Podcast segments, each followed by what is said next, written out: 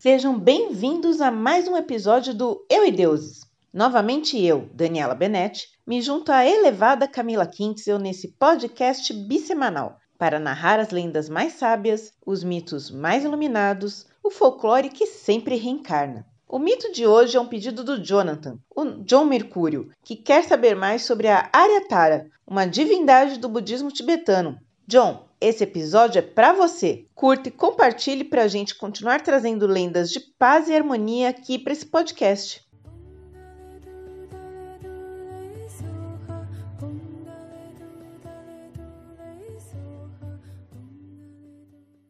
Tara é a divindade nacional do Tibete e considerada o Buda feminino. Arya é um título e significa nobre, enquanto o nome Tara vem do sânscrito e significa estrela, mas também é chamada de Drolma ou Jetsun Doma, que significa salvadora em tibetano. Ela faz parte da vertente do budismo Vajrayana, caminho diamantino, a sabedoria que discerne agudamente como um raio, que chegou ao Tibete no século VIII. A deusa do budismo tem influências indianas, já que seu culto no Tibete se espalhou devido à influência do devoto indiano Atisha, que chegou ao país em 1042. Tanto é que os folcloristas conseguem associar parte de suas características com derivações dos cultos das deusas Parvati e Kali, que já teve episódio aqui no podcast. Devido à mistura cultural, Aryatara tem mais de uma versão da sua história, e eu vou contar resumidamente as duas principais. Na primeira, Avalokiteshvara, uma divindade da compaixão que possui aspectos masculinos e femininos, observa o sofrimento dos seres vivos em diferentes mundos. Porque a sofrência aqui é garantida. Por mais que ele tentasse ajudar, sempre ouvia pessoas chorando, pedindo ajuda. Então, uma lágrima rolou de seu rosto e caiu em um lago. Quando essa lágrima tocou o lago, uma flor de lótus surgiu, e desta flor nasce Tara, tanto que a lótus se tornou seu símbolo.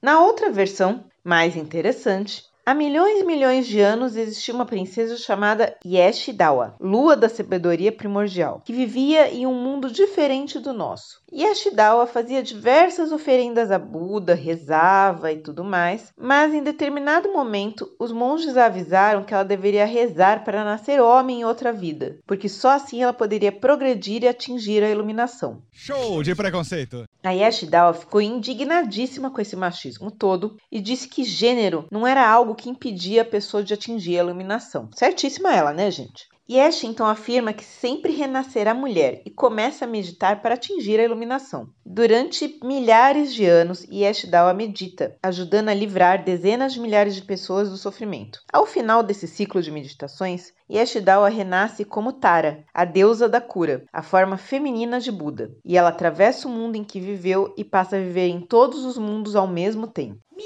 cansa, tô.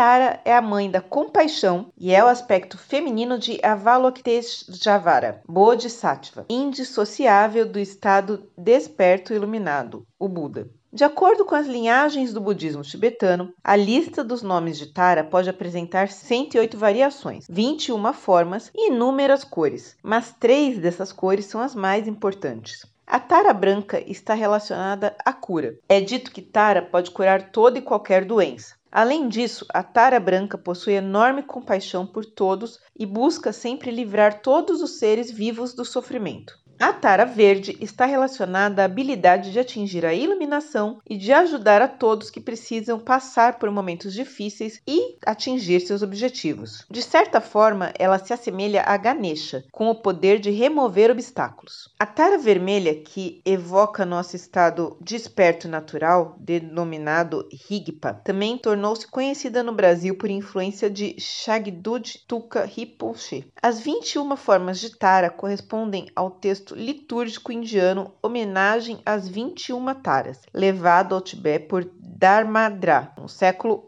XI, e dizem respeito a funções e características específicas e associadas a gestos propiciatórios, ou mudras, e sílabas sagradas, ou mantras. Para o budismo tibetano, Aryatara é a que conduz a alma pela corrente do Sansara, a roda das reencarnações, rumo ao Nirvana, através da transformação da consciência com sabedoria e compaixão. E esse foi mais um episódio de Eu e Deuses, seu podcast bissemanal de mitologias, todas as segundas e quintas no seu agregador de podcast favorito, no nosso canal no YouTube e também no nosso site euideuses.com.br. Se você gostou, se você gostou, mande seu recado e pedido para o contato arroba euideuses.com.br ou, se preferir, apareça nas nossas redes sociais para trocar uma ideia. Facebook, Instagram, YouTube. E como sempre, a gente pede para vocês divulgarem para os amigos. Ah, recadinhos. O episódio de segunda, São Cipriano, foi um pedido do Meliandro da Silva. Valeu, Meliandro. Obrigada pelo pedido, esperamos que você tenha gostado. Mande outros. E beijo grande pro Jonathan, que sempre acompanha a gente, manda pedidos, divulga e ajuda até mandando material de pesquisa. Valeu muito pelo apoio, Jonathan. Beijo. E fica aquela dica, e fica aquela dica para encontrar sabedoria e paz na sua vida. Vai ler uns livros. Até o próximo Eu e Deuses. Bye bye. Braços, a cabeça, o sorriso, coração e sem olhar a quem.